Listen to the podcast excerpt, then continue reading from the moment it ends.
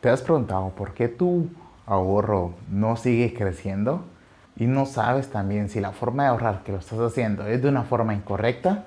Aquí vamos a ver esos errores que estamos cometiendo a la hora de ahorrar. Estás en tu espacio financiero, donde vamos a aprender a dar un paso cada vez más cerca de esa libertad financiera. Vamos a aprender sobre finanzas personales, educación financiera y sobre inversión para que nosotros podamos administrar y tomar buenas decisiones con respecto al dinero. Te invito a que te quedes a escuchar, aprender y que lo pongas en práctica y así tomes el control de tus finanzas. Espero que estén empezando muy bien su día. Bueno, seguimos esta semana con el tema del ahorro y hoy vamos a ver unos errores al momento de ahorrar y cuál es la forma incorrecta también de ahorrar.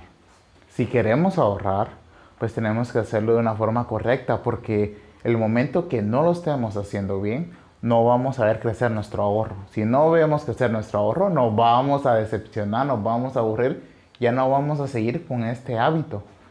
Y recuerden, el ahorrar en ese podcast es una ley.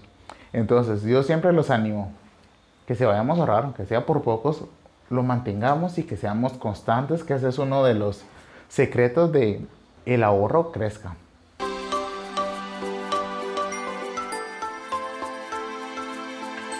El primer error más común que encontramos es que primero pagamos deudas, sacamos todos los gastos y después ahorramos. Aquí entra la frase de págate a ti primero, que sale del libro de, del hombre más rico de Babilonia donde consiste en que no más caiga tú, tu sueldo, separes el porcentaje de, ahorro y que después pues, te empieces a pagar deudas y todos los gastos fijos que tengas. Ahora, pero si me dices, ah, es que yo no gasto no tanto, que gano muy poco, que no sé qué, que no me alcanza, entonces aquí viene la parte creativa que vimos ayer, cómo ahorrar más y no tener muchos ingresos. Y viene la parte donde tenemos que buscar cómo recortar gastos y después también cómo aumentar nuestra fuente de ingresos. Así que les dejo esto para que ustedes puedan pensar en eso. Entonces, nada más les caiga su sueldo, pues aparten la parte de ahorro y de posteriormente lo que van a usar, ¿verdad? Y si ustedes no saben para qué ahorrar, pues yo les recomiendo primero un fondo de emergencias, segundo inversiones, tercero van diversificando y apenas adquirir otra fuente de ingreso, irla construyendo. Todo es dependiendo de la situación y sus objetivos que ustedes tengan.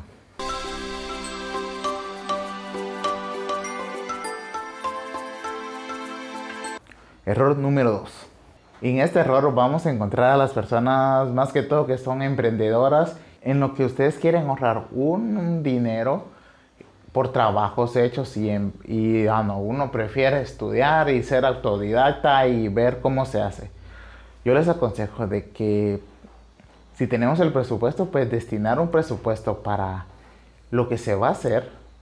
No sé si es un tema de educación, por ejemplo, un tema de campaña, un tema de un filmmaker. Entonces, todos esos temas, dependiendo cómo esté nuestra empresa, nuestro presupuesto, podamos destinar un poco ahí. O sea, también podemos, también podemos reflejarlo a las personas que quieren hacer todo, comprar todo de un solo, o en vez de rentarlo. Por ejemplo, quieren comprar un objeto solo para usarlo una vez, y por qué no mejor solo rentarlo.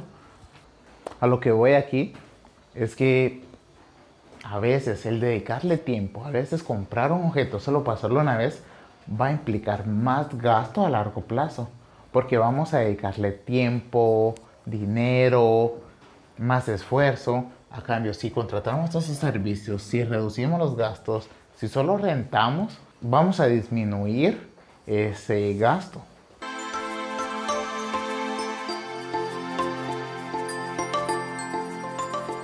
El tercer error que encontramos también es no aprovechar el interés compuesto a la hora de ahorrar. ¿A qué nos referimos aquí? Es cierto que algunas cuentas de ahorro en los bancos ofrecen un 2-3%. No está mal, pero tienen que hacer la conversión por la inflación.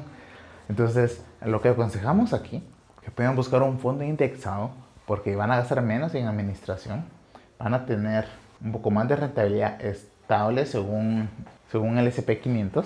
Entonces con ese 7-8% que van a tener anual, volverlo a reinvertir. Y así es como ustedes van a adquirir un interés compuesto que va a hacer que su ahorro crezca más rápido. Y si nosotros no estamos aprovechando esto, si estamos dejando el colchón, el colchón, si estamos dejando el dinero abajo del colchón, nosotros no vamos a poder progresar en el ahorro porque se lo va a estar comiendo la inflación.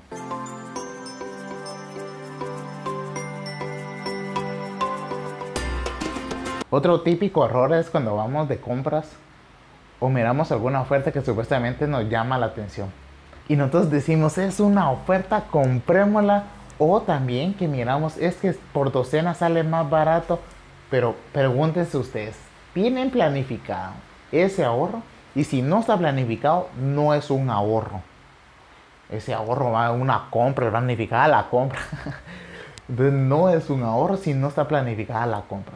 A cambio, si ustedes han, han, estado ahorrando para poder comprar por docena o comprar una oferta cuando salga, ese sí es un ahorro. De lo contrario, más bien va a ser un aumentar los gastos innecesarios, podríamos decir.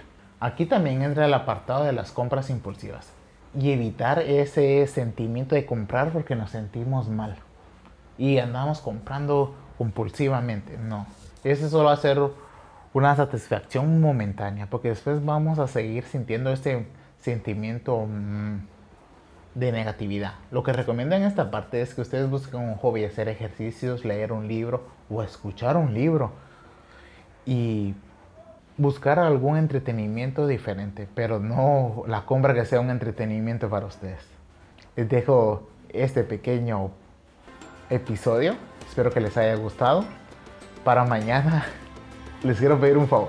Mañana voy a subir este podcast también en YouTube, estamos en YouTube, pero de formato video. Me voy a grabar y les quiero pedir un gran favor, que lo vayan a visitar. Y mañana les voy a recordar, pero para las personas que me vayan a ver a YouTube, les voy a dejar una sorpresa. Por favor, les pido que se suscriban, le den like, que comenten y que me ayuden en el canal, que lo compartan. Y si ustedes me miran por Apple, les agradecería una reseña y una valoración ahí de 5 estrellas. Y muchas gracias por su atención. Ya empezó a llover. Me despido de ustedes diciéndoles, como siempre, que todas las personas podemos poner orden a nuestras finanzas. Que tengas un buen día.